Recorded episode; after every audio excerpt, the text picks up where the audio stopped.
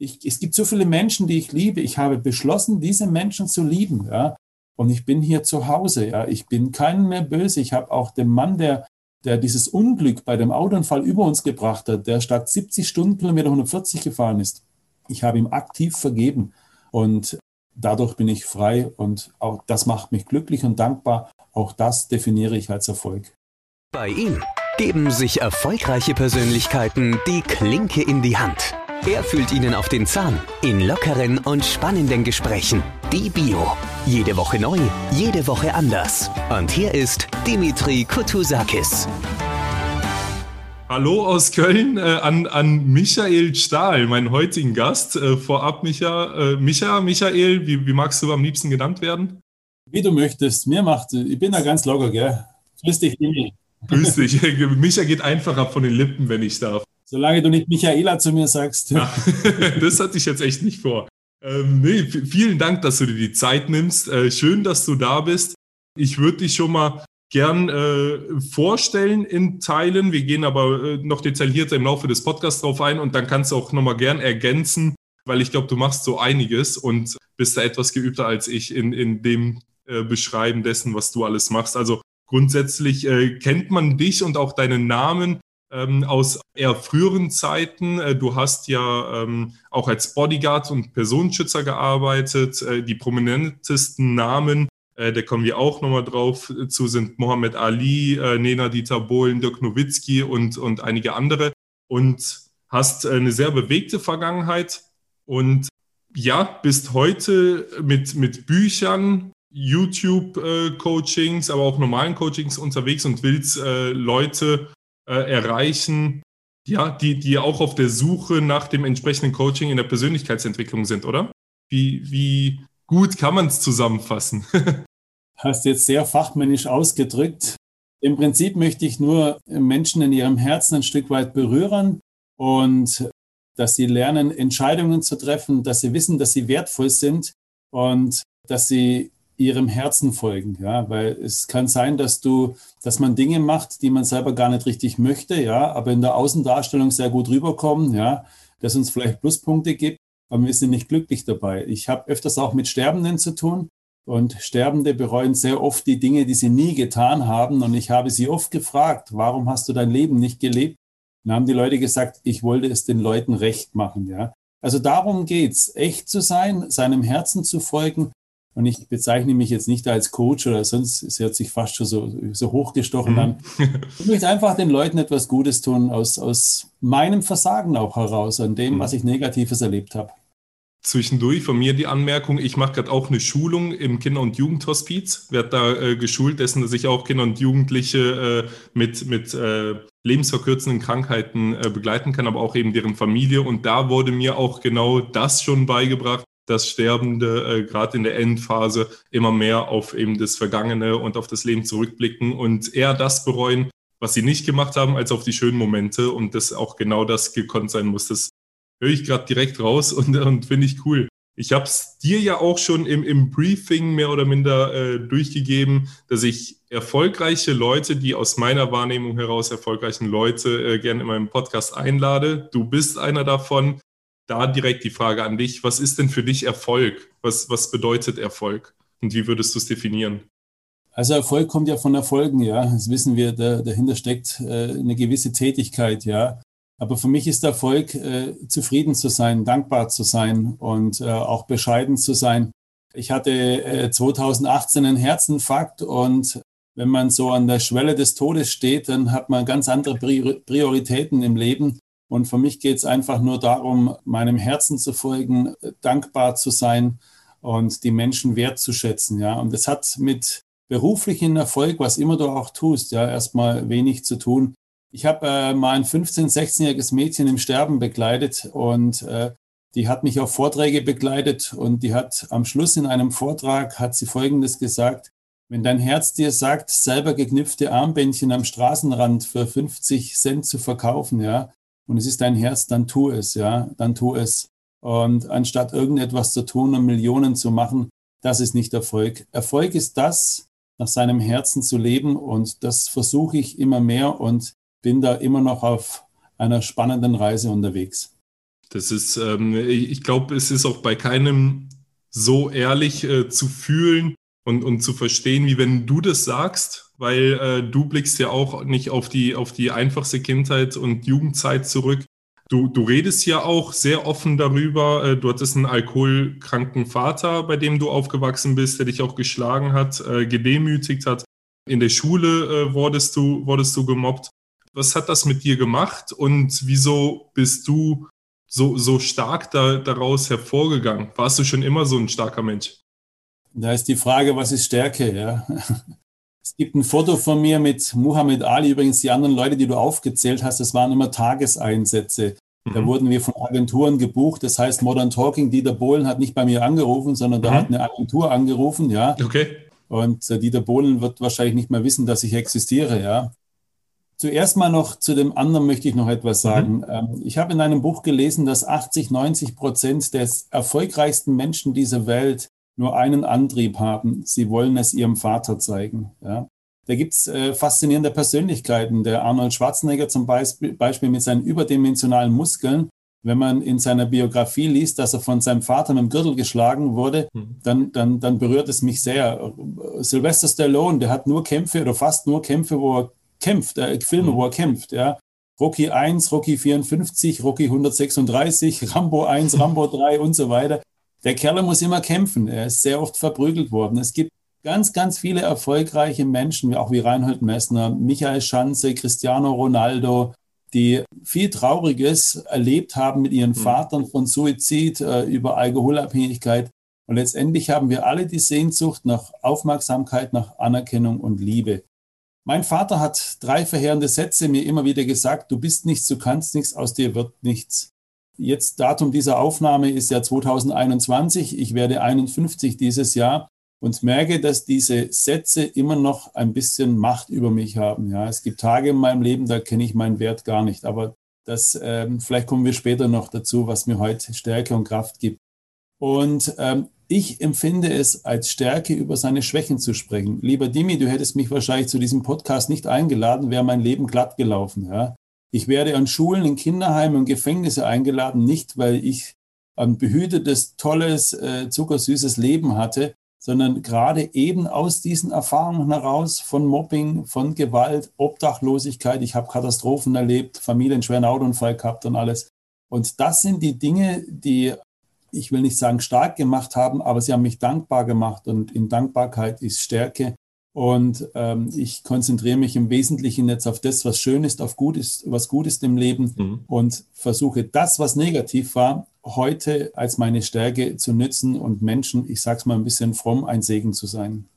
Das bist du definitiv. Da, da bin ich mir ganz sicher. Äh, vor allem wirst du ja entsprechend auch an den richtigen Orten eingesetzt. Gerade da, die Orte, die du auch gerade äh, aufgezählt hast. Die Frage hast du mir, die nächste Frage hast du mir auch schon vorweggenommen. Was war denn deine Zuflucht? Wo hast du dir denn da Kraft geholt? Ähm, gab es da einen bestimmten Ort, eine Aktivität, die dir da weit geholfen hat? Vielleicht werden in den nächsten paar Sekunden ein paar die Augen verdrehen und deinen Podcast abschalten. ja, ich, ich äh, glaube von ganzem Herzen an Jesus Christus. Ja, ich bin von meiner Oma christlich erzogen worden. Meine Oma habe ich im Sterben begleitet, als ich 13, 14 war. Ich bin in die Kirche geflüchtet und habe dort mein Leid geklagt, wenn ich alleine war. Ich fühlte mich da verstanden, ja. Da, wir hatten in unserer Kirche, in unserer Dorfkirche so einen, eine Figur, einen leidenden Christus mit Dornenkrone, Blut verschmiert. Und weißt du, es, es konnte sein, dass mich 15, 20 Kinder durchs Dorf gejagt haben, gell, und, äh, und, und mich geschlagen und gedemütigt haben. Dann bin ich nach Hause gekommen und habe da die nächste Watschen bekommen. Ja, also ich wusste manchmal nicht, wohin ich flüchten sollte. Ich bin auch bespuckt worden zu meinem Vater als, als Geburtstagsgeschenk. Aber gerade eben an diese Kirche war es halt so, da habe ich für mich so einen Vertrauten gefunden. Ja, äh, da habe ich wirklich mit sechs, sieben, acht Jahren gesagt, heute haben sie mir wehgetan. Und mir war, als würde er sagen, da kenne ich mich aus. Und äh, heute haben sie mich geschlagen. Und wieder fühlte ich, da ist ein Spezialist, der kennt sich aus. Und als man mich anspuckte, war es ebenso, ja. Äh, auch da kennt er sich aus. Und dies, diese, diese Hoffnung und dieser Halt, ich, ich bin zwar oft davor weggelaufen in meinem Leben, aber das ist mir heute Anker. Und wie gesagt, ich wäre vor drei Jahren gestorben beim Herzinfarkt und begleite ja viele Sterbende am, am Ende ihres Lebens. und darf immer wieder spüren, ja, dass äh, wir geliebt sind und dass wir nie allein sind und dass es nicht so wichtig ist, den Menschen recht zu machen, sondern dass wir Menschen in Liebe begegnen, auch wenn sie uns ablehnen. Ja, unfassbar viel Wahres bei und äh, also ausschließlich Wahres bei und, und bewegend. Gab es denn einen Ort, an, also ist das auch der einzige Ort, an dem du vielleicht auch du selbst sein konntest? Hast du dich vielleicht dann auch immer gegenüber deinem Vater, den, den anderen jugendlichen Kindern verstellt oder verstellen müssen oder das Gefühl gehabt, äh, ein anderer zu sein? Und wie war das der, der restlichen Familie gegenüber? Aber da, Dimi, ist schon die Frage, wer von uns ist echt. Ja? Mhm. Wenn ich heute einen Mann frage, ich, ich mache ja wirklich ich habe äh, zigtausende äh, Männer unterrichtet, Jungs unterrichtet und auf vielen Vorträgen und Projekten die letzten Jahre. Ich mache das jetzt 28 Jahre. Und wie oft frage ich einen Mann, wie geht's dir? Und die sagen mir, ah, passt schon, ja. Und äh, wenn du dann dein Herz öffnest, dann, ich habe im Gefängnis erlebt, ja, dass die Leute in meinem Arm weinten, ja.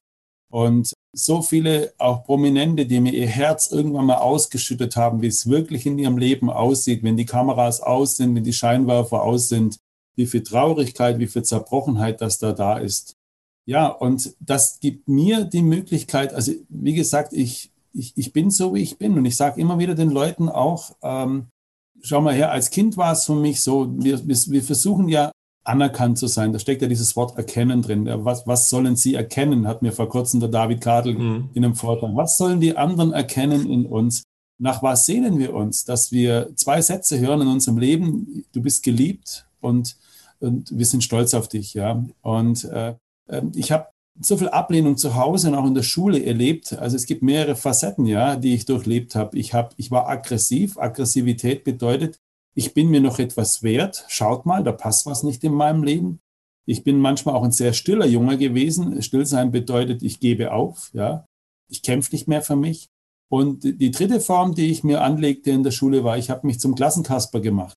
Damit wollte ich den anderen zeigen, so hart habt ihr mich nicht getroffen. In Wirklichkeit habe ich meine Würde dahin gegeben und mich zum Clown gemacht. Ja.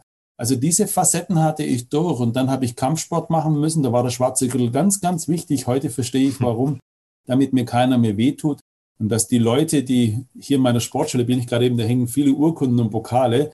Das, das ist auch eine Erinnerung, ein Überbleibsel aus vergangenen Jahren, um den Leuten zu zeigen, ich, ich bin doch schon wertvoll, ich bin doch toll, ja. Mhm. Und hier der schwarze Gürtel, bitte tu mir nicht mehr weh, ja hier ist eine Grenze. Und auch, ich bin doch nur in den Sicherheitsdienst gegangen, weil ich wahrscheinlich selber so Sehnsucht nach Sicherheit hatte.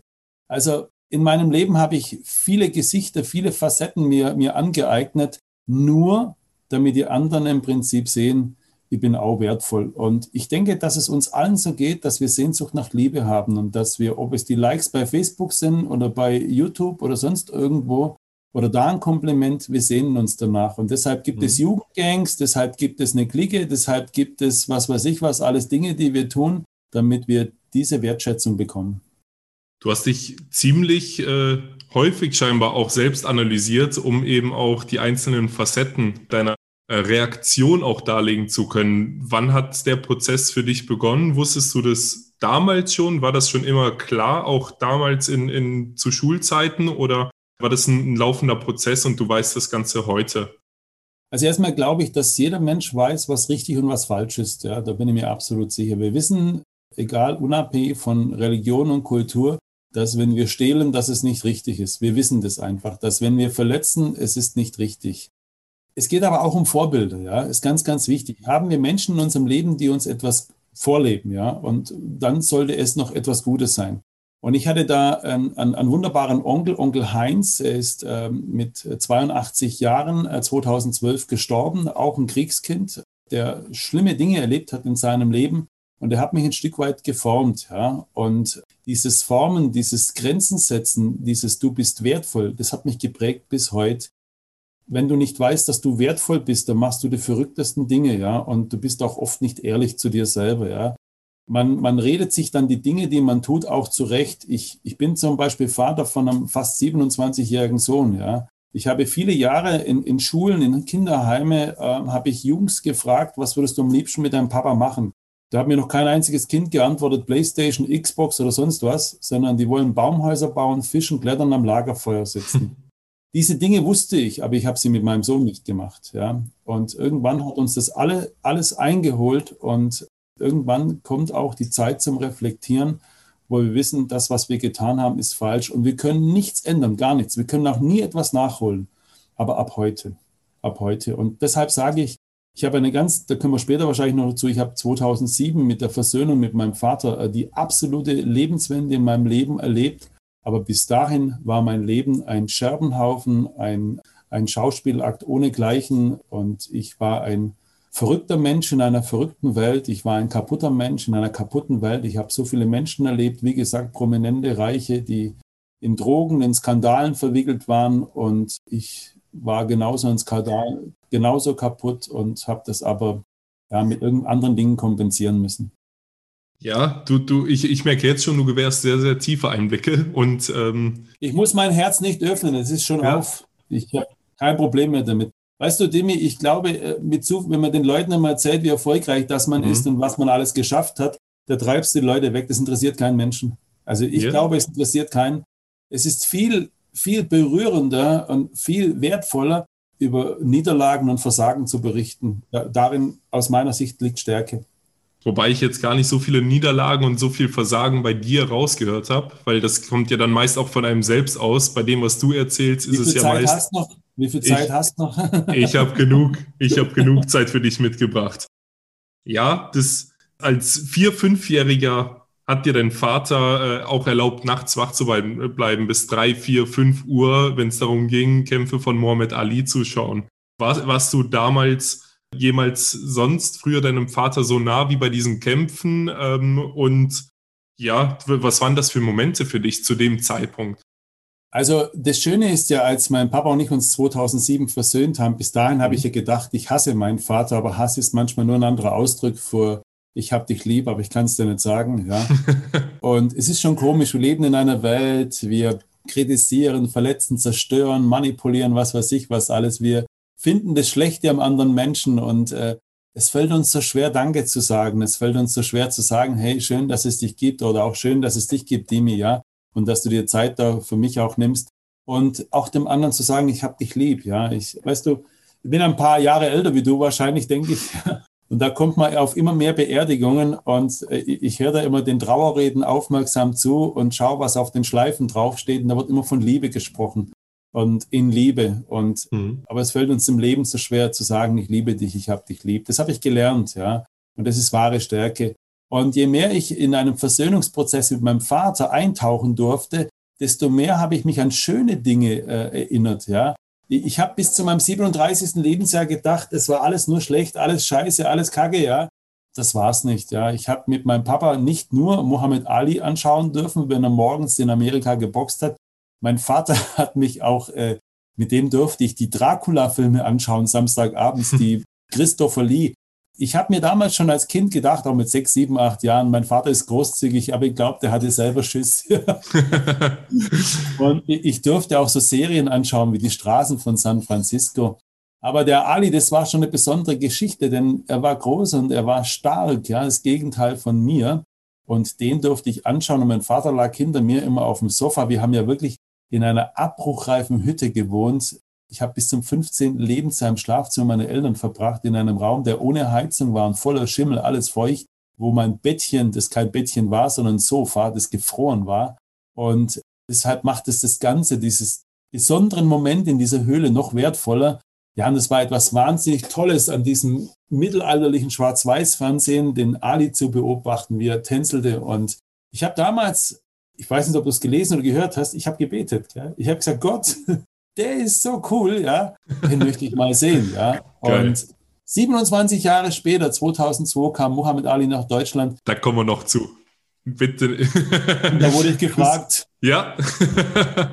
nee, mega. Ähm, die, dieser Prozess mit deinem Vater, wie ist es abgelaufen. Und ich meine, gelesen zu haben, dass es anfangs, nachdem du ihm auch gesagt hast, dass du ihm vergibst, dass es auch erstmal schlimmer wurde. Warum? Woran lag das? Hast du da ja nochmal tiefere Einblicke gewinnen können und wie, wie, wie lief das ab? Also ich habe ja bis 2007 versucht, in der Öffentlichkeit Persönliches zu vermeiden, obwohl mhm. mein Leben immer in der Öffentlichkeit war. Denn wenn dein Vater der ortsbekannte Säufer und, und, und Schläger ist, ja, dann, dann stehst du automatisch im Blickpunkt der Öffentlichkeit. Wir waren die Asozialen, wir waren die Kaputten, ja, und das Haus lag genau an der Hauptstraße und jeder konnte das sehen, ja. Also die Leute haben sich immer äh, ein Urteil, eine Meinung über uns gebildet, ja. Es, es gab eine Zeit, da habe ich lange Zeit nichts mehr mit ihm gesprochen. Ich bin dann immer aus dem Weg gegangen und äh, irgendjemand, ich war ja auch mal in einem Kloster mal eine Woche, in einem Franziskanerkloster. Und da habe ich mich so ein bisschen, so ein bisschen geöffnet. Und mir hat mal ein Geistlicher gesagt, du musst deinem Vater vergeben. Und dann bin ich wirklich zu meinem Vater gegangen und habe diesen Rat befolgt und habe gesagt, Vater, ich konnte ja auch nicht Papa sagen, ja. Allein schon, dass ich Vater sagte, das war schon ein, ein Kunstwerk von mir, ja. Da habe ich gesagt, Vater, ich vergebe dir. Und der, du, der ist explodiert. Äh, ich habe später verstanden, warum, weil ich vergebe dir bedeutet ja, du bist schuld an allem. Ja. ja? Und dann hat er gesagt, für was denn?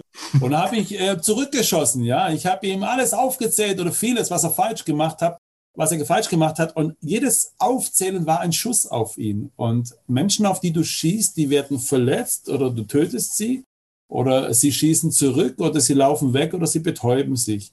Ich habe vieles in meinem Vater auch getötet. Ich habe ihn, äh, er hat sich betäubt, er ist weggelaufen, hat zurückgeschossen. Und dann war wieder Eiszeit zwischen uns.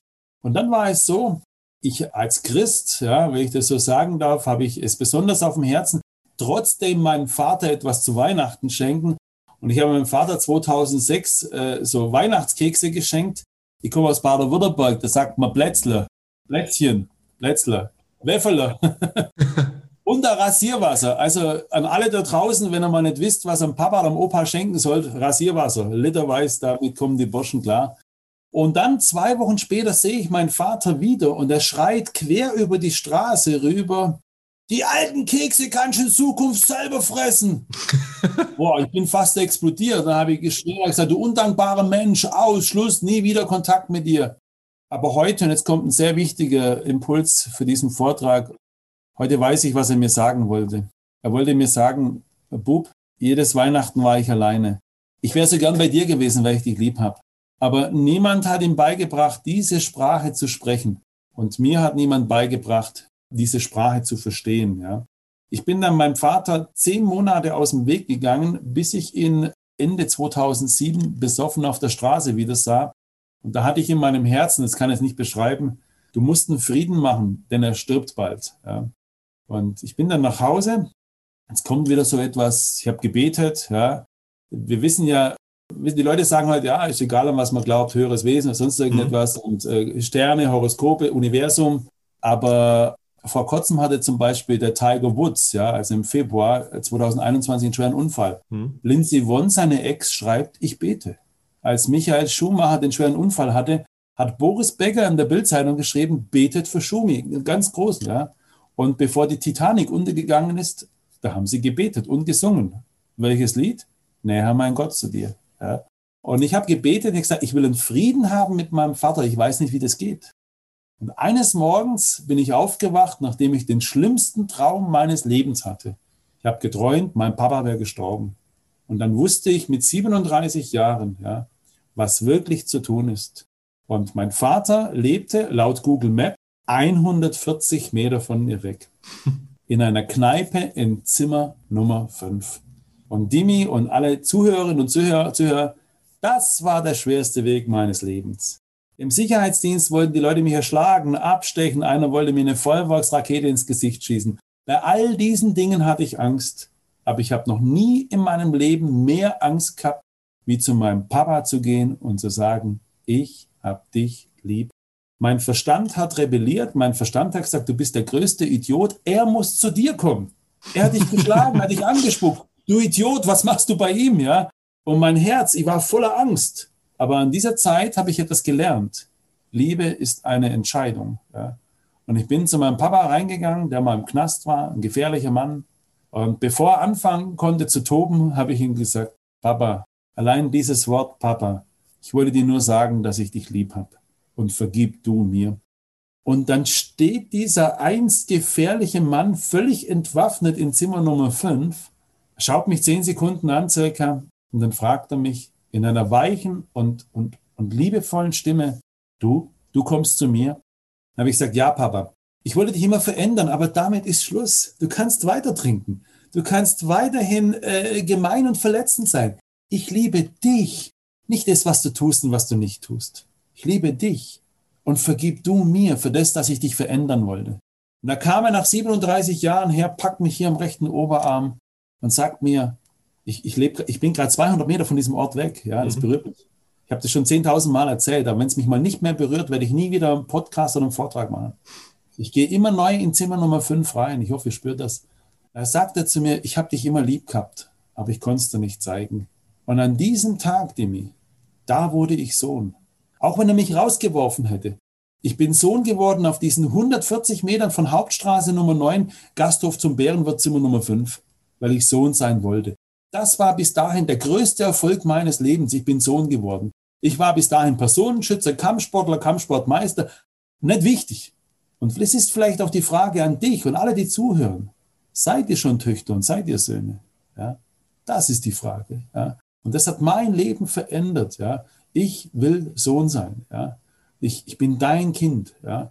Und das hat mein Leben und ich, ich muss mich nicht mehr antreiben lassen, es irgendjemand zu zeigen. Und, und, und äh, ich lasse die Dinge in Liebe geschehen. Und wir haben viele Menschen, haben, haben, haben das nachgemacht und haben Liebe ausgesprochen und Verzeihung gebeten. Viele haben dann Angehörige auch irgendwann mal verloren und haben mir gesagt, du Micha, ich bin traurig, Vater, Mutter sind gestorben, aber ich habe die Liebe ausgesprochen. Ich bin frei. Liebe aussprechen bedeutet Erfolg, es bedeutet Freiheit. Und das durfte ich erleben. Und ich hatte dann noch zweieinhalb Jahre mit meinem Papa. Ich habe nie mehr gesagt, hör auf zu saufen. Weißt du, was der macht? Er hört auf zu saufen. Auf, ja. ich habe nie mehr gesagt, benimm dich anständig. Ja, hat er von alleine gemacht. Und wir haben noch zwei Jahre gebraucht, bis wir uns richtig in den Arm nehmen konnten. Wir konnten das nicht. Die Vorgeschichte ist, mein Vater war Jahrgang 41, ein Kriegskind. Bereits als Kind hat man mehrfach im Krieg auf ihn geschossen. Die Oma hat ihn mit dem Leben beschützt. Und sein Papa hat ihn auch verprügelt. Und der Opa wurde von seinem Vater verprügelt. Und der, mein Opa, der Papa meines Papas, der war im Krieg und war in Gefangenschaft und kam völlig traumatisiert zurück und hat seine, seine Schmerzen, seine, seine, seine Verletzungen an meinen Vater rausgelassen. Und wir beide, mein Papa und ich, wir haben diese Kette mit Liebe durchbrochen. Das ist Erfolg. Das ist ein Riesenerfolg. Das ist, ähm, ja. Jetzt, jetzt, ist der Wasserfall geflossen, da konnte ich jetzt, da konnte ich jetzt nicht aufhören. Das ist, ja? nee, ich wollte dich auch null unterbrechen und bin auch dankbar dafür. Also Hut ab. Das war jetzt zum einen die Verbindung zu deinem Vater, zu deinem Papa. Du sagst aber auch, dass du die Menschen in deinem Heimatort verstehen kannst. Und ja, wieso ist das so? Wie, also du, du hast ja davon gesprochen, du wurdest zu Schul- und Jugendzeiten gemobbt gejagt, bespuckt, geschlagen und, und es wurde direkt über euch geurteilt. Wieso sagst du heute, äh, wo du ja auch etwas anderes mit auf den Weg gehen möchtest und lernen möchtest, dass du das verstehen kannst? Ja, also erstmal, es waren hauptsächlich fünf Jungs, die mich über Jahre in der Schule gequält haben. Mhm. Ja. Und ich hab, konnte später mir ihre Geschichte anschauen. Ja. Also einer der Jungs saß vor ein paar Jahren hier, hier auf dieser Bank, wo ich gerade eben sitze und hat geweint ja, über sein Leben. Und äh, ich durfte mir das Leben dieser fünf Burschen anschauen. Einer ist auch schon gestorben von denen. Und ich kann nur sagen, ich verstehe sie. Man hat ihnen wehgetan. Ja. Der eine hat äh, seine Mama frühzeitig verloren, da vom anderen war der Vater Alkoholiker, beim anderen waren die Eltern, die waren erfolgreich, Selbstfindung, Selbstverwirklichung, aber selbst ist auch die Garantie von einsames Leben. Die hatten keine Zeit voneinander. Ja. Was mhm. nützt mir all dieser Erfolg, wenn ich für die Menschen, die ich liebe, keine Zeit habe? Woran ist dann der Erfolg? Was ist Erfolg? Ja? Und deshalb verstehe ich die Jungs. Ich verstehe Menschen, die gemein und verletzend sind. Ich verstehe meinen Vater. Verstehen, und jetzt kommt was ganz Wichtiges, bedeutet nicht etwas gutheißen. Ja? Das war nicht richtig, was mein Vater mit mir gemacht hat oder die fünf Jungs mit mir. Aber ich verstehe sie. Ja? Und in dem Moment, wo ich aber vergebe, mache ich mich frei davon in dem Moment, wo ich sogar die Menschen ehre, die mir wehgetan haben, ja, das, das ist ein anderer Aspekt, das wäre jetzt tiefer, da tue ich auch mir was Gutes, ja. Denn siehst du, als kleines Beispiel, meine Frau und meine Tochter haben 2010 einen grauenhaften Autounfall knapp überlebt. Da ist jemand gestorben in diesem Auto. Meine Frau hat zwei Wochen um ihr Leben gekämpft und musste sich ein Jahr lang ins Leben zurückkämpfen mit über 50 Knochenbrüche. Ja. Da kamen Menschen, die, die habe ich wirklich, ich hatte keinen Bezug zu diesen Leuten. Die haben für uns gekocht, gewaschen, gebügelt, haben mir mit der Firma geholfen, mit tausend anderen Dingen. Und ich habe vor ein paar Jahren beschlossen, ich besorge mir 300 Rosen und werde sämtliche Frauen am Muttertag in meinem Dorf beschenken. Ob das in der Kirche war bei uns, ob das im Seniorenheim war oder in den Straßen. Da gab es Frauen, Omas, die haben in meinem Arm geweint. Die haben gesagt, die eigenen Kinder und Enkelkinder kommen nicht mehr. Und weißt du, wer am meisten beschenkt wurde, als er die Rosen verschenkte? Du. Ich. Ja. ich. Das heißt aber auch, wenn ich nicht vergeben kann, wenn ich gemein und verletzend bin, ja, ich zerstöre nicht nur die anderen, ich zerstöre zuerst mich. Das heißt, wenn ich in Liebe und Wertschätzung mit dem anderen umgehe, tue ich dem was Gutes, aber in erster Linie mir. Ja. Und ich breche zugleich diese Kette, ja, die Kette, die meine Vorfahren einer dem anderen gegeben hat, gemein und verletzen, nicht den Arm nehmen können, nicht Liebe aussprechen und so weiter. Wenn wir diese Kette zerbrechen, auch in unserer Nachbarschaft, im Freundeskreis, im Bekanntenkreis, ja, dann kann Neues entstehen. Und ich, ich bin hier wieder zu Hause. Ich liebe mein Dorf. Ich brauche keinen Urlaub. Ich muss nicht ans Meer fahren. Äh, wir haben hier äh, äh, kleine Seen. Mhm. Ich muss nicht in die Berge. Ich habe Hügel hier. Ich, es gibt so viele Menschen, die ich liebe. Ich habe beschlossen, diese Menschen zu lieben. Ja? Und ich bin hier zu Hause. Ja? Ich bin keinen mehr böse. Ich habe auch den Mann, der, der dieses Unglück bei dem Autounfall über uns gebracht hat, der statt 70 Stundenkilometer 140 gefahren ist. Ich habe ihm aktiv vergeben. Und dadurch bin ich frei. Und auch das macht mich glücklich und dankbar. Auch das definiere ich als Erfolg. Das äh, ist, eine, ist eine starke Botschaft, definitiv. Du, du wolltest es eben schon äh, kurz rausposaunen. 2002 warst du dann Bodyguard, äh, Personenschützer von Mohammed Ali. Sind jetzt mehrere Fragen dazu. Ähm, wie, wie ist, ist das? Bei der Polizei? ja, nee. Also, wie ist es zustande gekommen? Wie war dein persönlicher Kontakt auch zu Mohammed Ali? Wie, wie groß war deine Ehrfurcht? Und die wichtigste Frage, die, die jetzt ganz tief in mir brennt, ist, äh, wie hat dein Vater darauf reagiert? Also die Ehrfurcht und die Wertschätzung vor Herrn Muhammad Ali ist auch jetzt Jahre nach seinem Tod, mhm. die ist gleich, aber ich habe auch, das hört sich jetzt vielleicht blöd an, genauso viel äh, Wertschätzung für dich. Ja, Mir macht es gerade total Spaß, mit dir da zu sprechen, weil ich weiß, es ist wie ein Stein, den man ins Wasser wirft und er zieht seine Kreise. Ja? Mhm. Und ich werde vielleicht von den Kreisen nichts oder gar nichts äh, oder fast nichts mitbekommen und trotzdem weiß ich, da passiert was Gutes. Ja? Also also erstmal muss man sagen, den Muhammad Ali zu beschützen, ist ein unfassbares Privileg, mit diesem Mann ein paar Tage zu verbringen. Und als man mir damals gesagt hat, da dürfte ich dabei sein, ich konnte das nicht glauben. Und ich muss auch wirklich sagen, da hätte es wahrscheinlich in Deutschland 50.000 bessere wie mich gegeben. Aber vielleicht bin ich der Einzige, der mit fünf, sechs Jahren gebetet hat, den möchte ich mal sehen, ja. Weil ich bin mir sicher, dass auch ein kleines Gebet eine große Macht hat. Ja, Muhammad Ali kam dann auf Einladung von, von dem ehemaligen Bürgermeister aus Riesa, soweit ich weiß, und ehemaligen Manager Wolfram Köhler, ja, äh, von Axel Schulz, genau. Da durfte ich dabei sein und das war ein unfassbares äh, Erlebnis, gell? Wenn du dem Menschen gegenüberstehst, der laut einer Umfrage der bekannteste Mensch dieser Welt ist, gell? Mhm. Und der Michael Stahl aus Bopfingen darf den beschützen, gell? Da geht dir schon einiges durch die Birne. Und als dann äh, Muhammad Ali in, in Dresden am Flughafen ankam, sah ich einen kranken, zerbrechlichen Mann. Ja. Das hat mich irgendwo erschüttert. Ja. Wobei ich habe ihn 2005 nochmal erleben dürfen, Muhammad Ali, und drei Jahre später hat die Krankheit noch mehr an ihm geze mhm. geze gezehrt. Und wir hatten wirklich eine geniale Zeit. Ich habe einen wunderbaren Menschen kennenlernen dürfen, der jeden, wirklich jeden wertschätzte, der kein Foto, kein Autogrammwunsch abgelehnt hat. Und es gab eine Szene, die, es gibt mehrere Szenen, aber eine besondere Szene, die mir sehr am Herzen liegt. Und zwar, wir waren mal ganz allein in, in Riesa, in dieser Energiehalle, ich weiß nicht, wie die Halle heißt, waren tausende von Menschen da. Und da war auch die, die Filmpremiere, die Deutschlandpremiere des Films Ali mit Will Smith.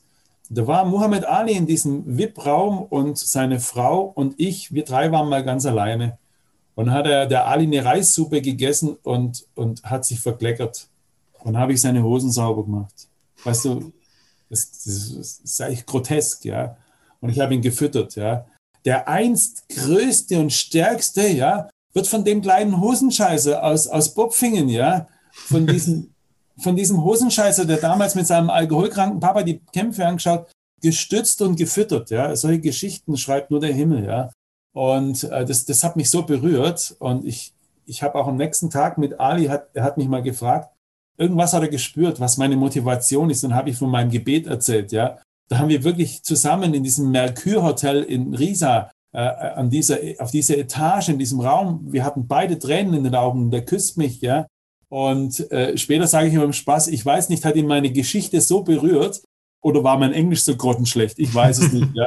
Und als ich dann zurückkam nach diesen paar Tagen, war auch bei uns in der Lokalpresse, ja, Zeitung, Muhammad Ali von Michael Stahlers Bopfingen beschützt.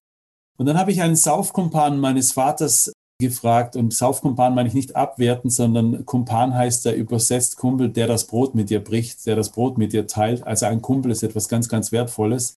Und äh, den habe ich gefragt, äh, was sagt mein Vater über mich? Du weißt doch, 80, 90 Prozent der Menschen mhm. wollen es ihrem Vater zeigen. Und der hat dann gesagt, dein Vater ist stolz auf dich. Und ich habe dann zu dem Typen gesagt, mir hat es nie gesagt. Ja. Und das war meine wahre Motivation, hoffentlich sieht mein Vater, dass äh, mein Vater hat immer gesagt, du landest eines Tages im Gefängnis. Und irgendwie hatte er recht. Ich mache ja viel Gefängnisarbeit jetzt, ja. und er hat mir immer prognostiziert, dass dir wird nichts. Warum? Weil sein Vater ihm das gesagt hat. Ja, und das, das war eine ganz, ganz besondere Zeit mit Ali. Aber ich muss dazu sagen, ich glaube, ich habe mich nie mehr in meinem Leben mehr verstellt als in dieser Zeit. Jetzt musste ich noch mehr Stärke und Sicherheit ausstrahlen und innerlich bin ich fast zerbrochen. Ja, das ist, äh, ist äh, eine, eine krasse Geschichte, die du mitbringst, definitiv. Du, du warst aber ja, du hast ja gerade auch den Bezug äh, in den Himmel zu Gott und du warst beim Papstbesuch 2006 auch einer der Personenschützer.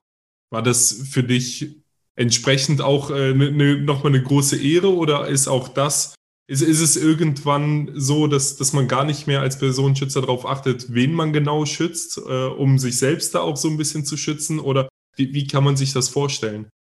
Ja gut, für andere kann ich nicht sprechen. Ich kann nur ja. von, mein, von mein eigenes armseliges Leben sprechen.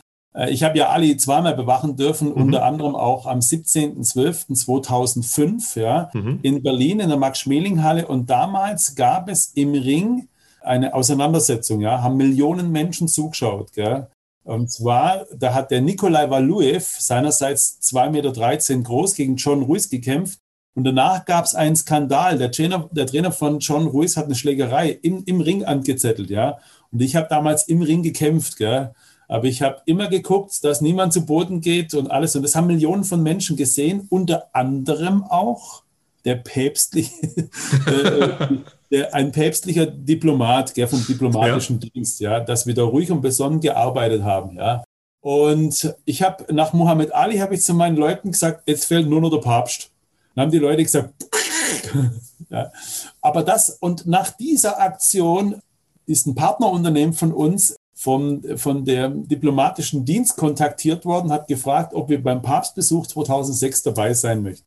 Also ich möchte es nochmal immer richtig erwähnen, weil es wird oft falsch geschrieben. Ich war nicht der Bodyguard des Papstes. Mhm. Das macht die Schweizer Garde, ja. Mhm. Aber wir durften die Polizei und die Schweizer Garde unterstützen. Ein sensationelles Erlebnis, ja. Ich, ich war äh, in Regensburg auf einem Gottesdienst auf dem Islinger Feld mit 300.000 Menschen. Es gab keinen Stress, ja. Und andererseits habe ich bei uns im Nachbardorf der Fasching abgesichert, ja, mit ein paar, paar Leuten. Und da hat es geknallt alle zwei Minuten, ja. Äh, aber 300.000 Menschen, die friedlich zusammenkommen und singen, das hat mich tief beeindruckt. Und wenn 300.000 Menschen zusammen beten, ja, ja, mir hat mal übrigens ein sterbender Alkoholiker, das möchte ich immer wieder sagen, hat mir unter Tränen, unter Tränen hat er zu mir gesagt, ein echter Mann hat er gesagt, schämt sich niemals zu weinen und zu beten. Ja, und deshalb bekenne ich mich dazu, dass ich ab und zu weine und auch bete. Ja, ich bete mehr, wie ich weine wahrscheinlich. Ja, 2010, du hast es auch schon angesprochen, äh, war deine Familie in einen Autounfall äh, verwickelt. Deine Frau hat, glaube ich, ein ganzes Jahr sich auch zurückkämpfen müssen ins Leben. Eine Freundin dabei ist ums Leben gekommen. Äh, was hat dieses Schockerlebnis seitdem mit, mit dir, mit deiner Familie gemacht? Und ja, wie, wie bist du die Herausforderung angegangen am Ende des Tages als, als ja, Fa Familienvater, äh, Ehemann und gleichzeitig im Berufsleben und möchtest ja auch gucken, dass du gleichzeitig eine große Stütze für deine Frau bist. Wie, wie, wie hast du funktioniert? Du sagst am Ende des Tages, der Tag ist noch nicht zu Ende. Ja. ja. ähm, es war am 23. Oktober 2010. Ich war circa zwei Autofahrstunden von zu Hause entfernt in einer Veranstaltung, als mehrere Telefone bei Anwesenden, bei Freunden von mir geklingelt haben und die dann irgendwann mal raus verschwanden und ich durch die Fenster sie beobachtete, wie, ähm, wie aufgelöst die waren, wie schockiert. Und dann weiß ich noch, da kam, kam eine Dame, eine gute Freundin von uns, hat gesagt, wir müssen mit dir reden. Und dann hat man mir draußen auf dem Parkplatz dieser, dies, dieses Hauses dann gesagt, deine Familie hat eben einen schweren Autounfall gehabt und ein Mensch ist im Auto gestorben. Ja. Und ich habe dann gefragt, was in meiner Familie ist. Und dann hat man mir wortwörtlich gesagt, sie haben noch gelebt, als man sie in den Krankenwagen getan hat. So, sie haben noch gelebt, jetzt ähm, zwei Stunden von A nach B gefahren mit diesem Satz, sie haben noch gelebt. Und dann frage ich immer wieder die Leute, wo schreist du jetzt hin? Ja, ich glaube, dass in den Krisen des Lebens das zum Vorschein kommt, was dich trägt. Ja. Und das ist halt dieser Gott, zu dem ich schon als, als kleiner Hosenscheißer geflüchtet bin. Und ich brauche kein höheres Wesen, denn ich brauche jemanden, der für mich da ist. Ich brauche jemanden, der mein, meine Verzweiflung, meinen Schmerz spürt, weil er jede Phase des Schmerzes selber erfahren hat und weiß, wie es mir geht. Und ich habe zwei Stunden in diesem Auto gebetet. Ich habe meine, meinen Sohn angerufen, meine Mutter angerufen und meine Tante, mein Onkel. Und und da habe ich gebetet die ganze Zeit. Ja. Und ähm, ich kam dann in die Klinik rein und alles, was man mir in der Klinik sagte, ja, die Tochter ist glimpflich davongekommen mit diversen Quetschungen, Leberquetschungen, Brüchen.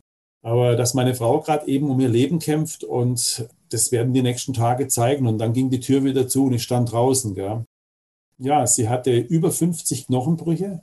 Sie hatte innere Verletzungen und drei Liter Blutverlust und äh, kämpfte dann 14 Tage um ihr Leben circa. Und äh, dann musste sie ungefähr ein Jahr lang laufen lernen. Ja. Und ich möchte aber dazu sagen, hätte mir grundsätzlich für alles in meinem Leben, hätte mich vor der Geburt jemand gefragt, willst du dieses Leben haben? Ja. Gewalt, Chaos, Obdachlosigkeit. Dazu bin ich ja selber oft schuldig geworden in sämtlichen Bereichen des Lebens dieser Unfall, Herzinfarkt, ich hätte gesagt, nee, das Leben will ich nicht haben, das packe mhm. ich gar nicht. Und vor jeder Katastrophe, die über uns kam oder über mich persönlich auch, hättest du mich vorher gefragt, hätte ich gesagt, nee, das packe ich nicht mehr, das, das, das geht nicht mehr. Aber es ging irgendwie, ging es. Und äh, letztendlich, ich habe 2010, äh, da war ja nicht nur dieser Unfall, ja, diese Dramatik, dieser Schmerz und dieser Verlust unserer Freundin, Mutter von fünf Kindern. Ich habe ja auch zu Beginn des Jahres meinen besten Jugendfreund verloren, einfach so. Dann am 11. Juli mein Papa, der gestorben ist, völlig versöhnt und geliebt von mir. Und vier Wochen nach diesem Unfall ist noch meine Oma gestorben. Und alle diese, diese Todesnachrichten, die kamen per Anruf. Und ich habe dann Ende 2010 beschlossen, jetzt mache ich den Klingelton aus. Ich habe seit elf Jahren äh, mit allen Handys, die ich hatte, zwischenzeitlich, ich habe nie mehr einen Klingelton angehabt, nie mehr. Ich bin heute noch so, dass ich gewisse Ängste in mir kommen, wenn ich ein Telefon höre. Mhm. Ich weiß, dass ich da ein Trauma habe. Ich spreche da auch gleich drüber, weil Dinge, die wir nicht aussprechen, die heilen nicht. Und dann ist es noch so, weil ich habe am Ende des Tages, ich habe ja gesagt, der Tag ist noch nicht zu Ende. Wenn ich zu Hause bin und oder bei mir hier in der Gegend unterwegs bin und äh, ich höre das Martinshorn, dann frage ich mich, wo ist meine Familie? Ja, und wenn die Familie nicht zu Hause ist, dann telefoniere ich so lange hinterher, bis ich Frieden habe. Ja. Und ich weiß, das sind meine Wunden, das sind meine Baustellen, gehört zu meinem Leben dazu. Ich stecke da noch mittendrin. Ja, das. Ja, aber jetzt ist die Frage, was ist Stärke? Soll ich sagen, ja, na klar, haben wir gemacht, so, erledigt, weiter. Äh, hätte ich vor 14 Jahren so gemacht. Mhm. Aber heute sage ich, nee, also diesbezüglich habe ich schon noch einen kleinen Scherbenhaufen in meinem Herzen. Ich glaube, den haben alle irgendwo. Ja. Äh, wahrscheinlich nicht in der Größenordnung wie du, aber ja. Du hast auch gerade nochmal ganz kurz angesprochen, mit 18 äh, warst du ja weg von zu Hause und hast dann zwei, drei Monate auf der Straße gelebt. War das vielleicht auch so der, der, der Schlüsselmoment, äh, der dich dazu bewegt hat, dir ein Sicherheitsgefühl zu geben und auch anderen ein Sicherheitsgefühl zu geben, dadurch, dass dir die Sicherheit komplett gefehlt hat in den Monaten und bist deshalb in, in eben dem Personenschutz und in, in das Business rein. Also es gab einen erschütternden Moment, den habe ich ganz selten erzählt. Meine, äh, meine Mama hat ja auch in dieser Zeit äh, meiner Obdachlosigkeit oder ich war, ich habe ja mehrere Phasen in meinem Leben gehabt, wo ich kein Dach über dem Kopf hatte, ja. Und ich kann mich an eine Szene noch erinnern, meine Mama hat immer meine Wäsche gewaschen und ich hatte dann zwei so, so, so Altmüllsäcke, ja, so, so, so, so, nicht Alt, Alt, Altkleidersäcke, genau, mhm. so ein ganz dünnes Material war das. Da hatte ich mal zwei Säcke und bin mit denen durch die Stadt gelaufen und zu meiner Mutter, dass sie meine, was in meine Wäsche wäscht. Und ich weiß nicht, hast du Kevin allein gesehen? Ja. da gibt es diese Szene, wo der mit diesen zwei Tüten unterwegs ist und die krachen durch, ja. Mhm. Und das ist mir und ich sage es so, wie ich es halt jetzt denke, ja, ich hoffe, das ist okay, gell? Klar. Mit meiner schmutzigen Wäsche, mit meinen dreckigen Socken, mit meinen schmutzigen Unterhosen fliegen die in den Dreck rein. Mitten in der Stadt, abends.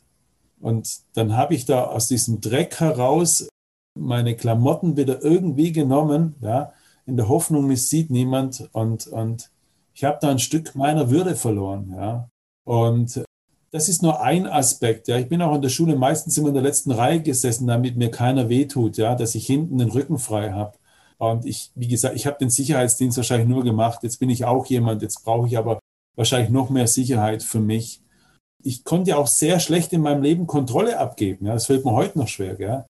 Und ich weiß nicht, ob du mich das noch fragen willst mit Herzinfarkt. Ja. Ich lasse zum Beispiel, wenn ich Auto fahre, ich lasse niemanden an Steuer. Mhm. Ich muss fahren. Ich will die Kontrolle haben. Ja. Weil wenn ich die Kontrolle abgebe, ja, dann kann es sein, dass man mir wehtut. Aber solange ich die Kontrolle habe, ja, kann ich es ja irgendwie lenken oder meistern, ja. Und so ist es immer noch in vielen Bereichen meines Lebens, ja. Und auch da bin ich in einem Prozess und hoffe, dass alles gut wird. Ja, und, bei all dem, was du erlebt hast und, und bei all den Sachen, die du allein jetzt in dem Podcast aufgezählt hast, du, du hältst Vorträge, hast Bücher geschrieben, bist auf YouTube aktiv, gehst in Gefängnisse und versuchst grundsätzlich Menschen zu helfen, die ähnliches erlebt haben wie du oder, oder einfach komplett anderes erlebt haben als du, das aber genauso tiefgreifende Wunden äh, hinterlässt. Wie erreichst du diese Menschen? Was fehlt denen und wie überwindet man schlussendlich Krisen und bringt solche Wunden zum Heilen? Ja, also erstmal denke ich, dass Zeit keine Wunden heilt, ja, sondern dass wir uns mit der Zeit an die Dinge gewöhnen. Aber das müssen wahrscheinlich Spezialisten äh, wissen, die es besser, keine Ahnung. Aber Zeit heilt keine Wunden aus meiner Sicht. Aber ich für mich, und das darf jeder für sich selber entdecken lernen, weiß, dass letztendlich aus den Katastrophen meines Lebens, aus dem, ich nenne es jetzt mal so, aus der Scheiße meines Lebens, ja, Gott einen guten Dünger macht, ja. Ich möchte es mal so beschreiben. Und zwar, ich habe mal einen Vortrag gehalten vor jungen Menschen in einer, in einer Einrichtung, wo die Welt würde sagen, boah, sind alles gefährlich, die gehören eingesperrt. Ich sage, diese Menschen gehören geliebt. Ja? Und die wussten nichts von meinem Leben und ich stehe keine zwei Minuten auf der Bühne, dann schrie schon der Erste, du hast uns nichts zu sagen. Das ist mal ein Empfang, wenn du so zur Arbeit gehst. Ja? Und dann habe ich gesagt, warum? Ja, dir geht's gut. Willst du uns Vortrag halten? Dann habe ich gesagt, so gut ging es mir nicht immer und auch heute nicht. Ja, warum? Du hast doch nie Gewalt erfahren. Sag ich, doch, natürlich, natürlich. dann habe ich den Leuten erzählt, wie oft ich aufs Maul bekommen habe und angespuckt. Und dann war die Fraktion leise, ja. Aber ich kann auch mit denen mitreden, äh, die andere mobbten. Ich habe ja auch andere gemobbt, ja. Ich habe gab die Verletzungen, die ich hatte, an andere weiter, ja. Und ich wurde mal auch mal von jemandem gefragt, ja, wie willst du mit Obdachlosen arbeiten? Du hast doch keine Ahnung, was willst du hier mit Theorie? Sag ich, ich war obdachlos, ja. Und zu mir kommen Väter, die sagen, ach, da kannst du mir nicht helfen. Ich habe als Vater jämmerlich versagt. Hey, ich auch. Und als Ehemann, ich habe eine Ehe kaputt gemacht. Ich kenne mich auch mit Versagen aus. Und ich kenne mich auch mit Katastrophen aus. Und ich kenne mich sogar damit aus, wenn dein Leben bedroht ist, ja. Und letztendlich, Dimi, sind es die Niederlagen, die Katastrophen, die Schuld meines Lebens. Ja, das, das sind heute, das ist meine Stärke. Ja, also ich denke, dass die Ausbildung, die ich gemacht habe, ich für Ausbildungen gemacht. Ich habe eine Einzelhandelskaufmannslehre abgebrochen, weil ich dann in dieser Zeit obdachlos war und keinen Bock hatte. Ich hatte, ich bin von der Realschule, äh, vor kurzem hat mich immer Mail gefragt, ob ich schon mal geflogen bin, sage ja, von der Realschule auf die Hauptschule, ja, ja. Und ich, ich habe nicht viel vorzuweisen an Ausbildung, ja. Letztendlich, was bei den Leuten ankommt, denen es nicht gut geht, dass es mir auch nicht gut ging. und dass ich immer noch meine Kämpfe habe. Und ich bin einfach offen. Ja, ich gehe auch den Knast rein und sage, Leute, ich, ich, ich, manchmal mache mir fast ins Höschen, in den Knast zu gehen. Ja, und das, das sage ich denen auch. Ja, und ich spreche einfach ihr Herz an, weil diejenigen, die im Knast sind, die haben oft dieselbe Geschichte wie ich. Mhm. Zu wenig Liebe bekommen, verletzt worden, falsche Entscheidungen getroffen, die Sehnsucht nach Familie, nach Bande zu haben, nach einer Gruppe mhm. und Dinge gemacht, die man eigentlich gar nicht möchte, alles um Anerkennung und Wertschätzung zu bekommen. Und ich glaube, das ist es, ja. Einfach auf Augenhöhe zu begehen, auch wenn ich mit Obdachlosen arbeite. Ich stehe da nicht und die sitzen am Boden, ja. Mhm. Da sitze ich mich mit runter. Und ich habe keine Berührungsängste, die Menschen, egal wie versifft sie sind, ja, in den Arm zu nehmen, ja. Ich bin ja froh, wenn sie mich auch in den Arm nehmen. Was macht es denn mit dir selbst, wenn du aktiv, also dich selbst aktiv diesem Leid aussetzt, dich oft äh, um, um dieses Leid auch mit kümmerst, nachdem du selbst so viel Leid auch erfahren hast? Und wie schaffst du es dann auch, das alles nicht immer mit nach Hause zu nehmen? Wo ja auch vielleicht, äh, vielleicht bei dir nicht ähm, deine Frau äh, andere Impulse von dir braucht als eben dieses Leid.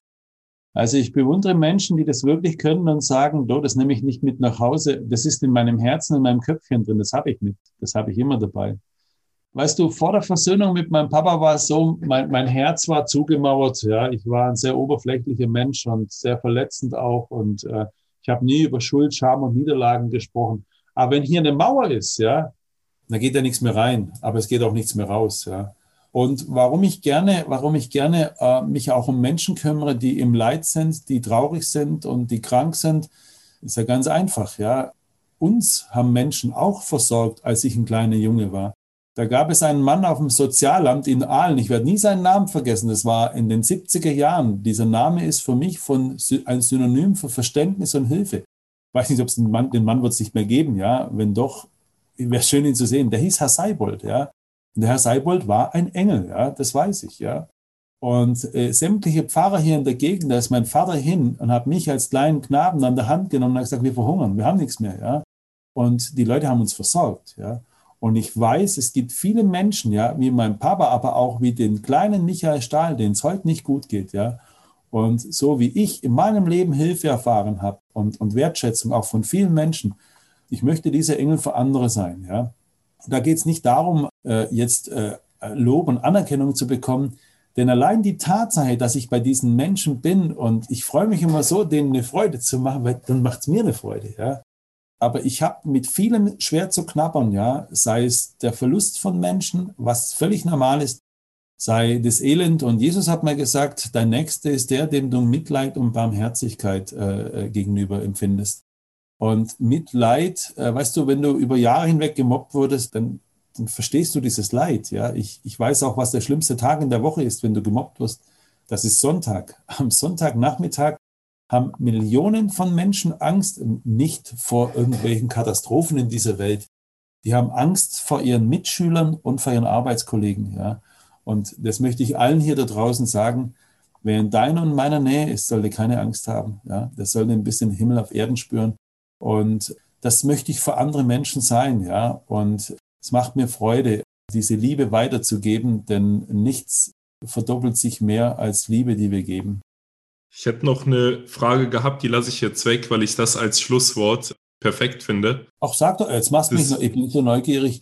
Vielleicht machen wir aus der Frage auch noch was Gutes. Nee, das wäre, äh, ich, ich hole gerne äh, für alle Zuhörer und eben auch für mich gerne nochmal einen, einen Tipp bezüglich eines Engagements, äh, eines Buches, eines Films, bei dem du überzeugt davon bist, das kann jedes Leben zum Positiven verändern.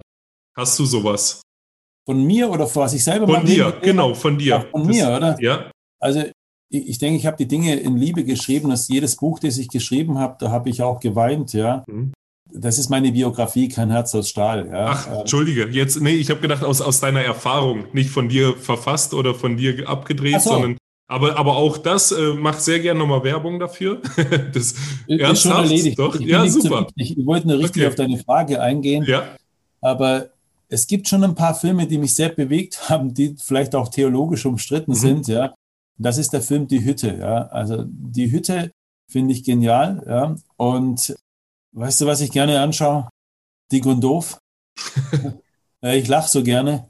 Und, und jetzt nicht erschrecken, ich habe die komplette Staffel von Unsere kleine Farm. Ehrlich? Ja, ehrlich, ja.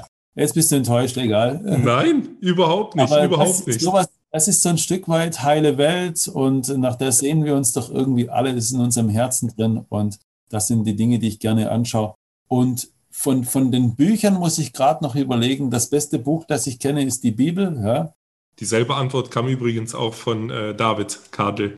Ich habe äh, in den tiefsten Nöten meines Lebens da so viel Trost empfinden dürfen. Ja, ich habe in, in den Katastrophen meines Lebens habe ich gelernt, Psalmen zu lesen und habe gemerkt, da sind auch einige depressive Burschen unterwegs damals gewesen und äh, die sprechen mir aus dem Herzen und wir dürfen auch Gott unser Leid, unser Klagen mitteilen und er versteht uns und er liebt uns. Also das ist so ein Tipp, den ich habe. Und es gibt noch gute Bücher, und zwar John Eldridge, ja. Mhm. Der ungezähmte Mann kann ich auch empfehlen, für Männer zum Beispiel.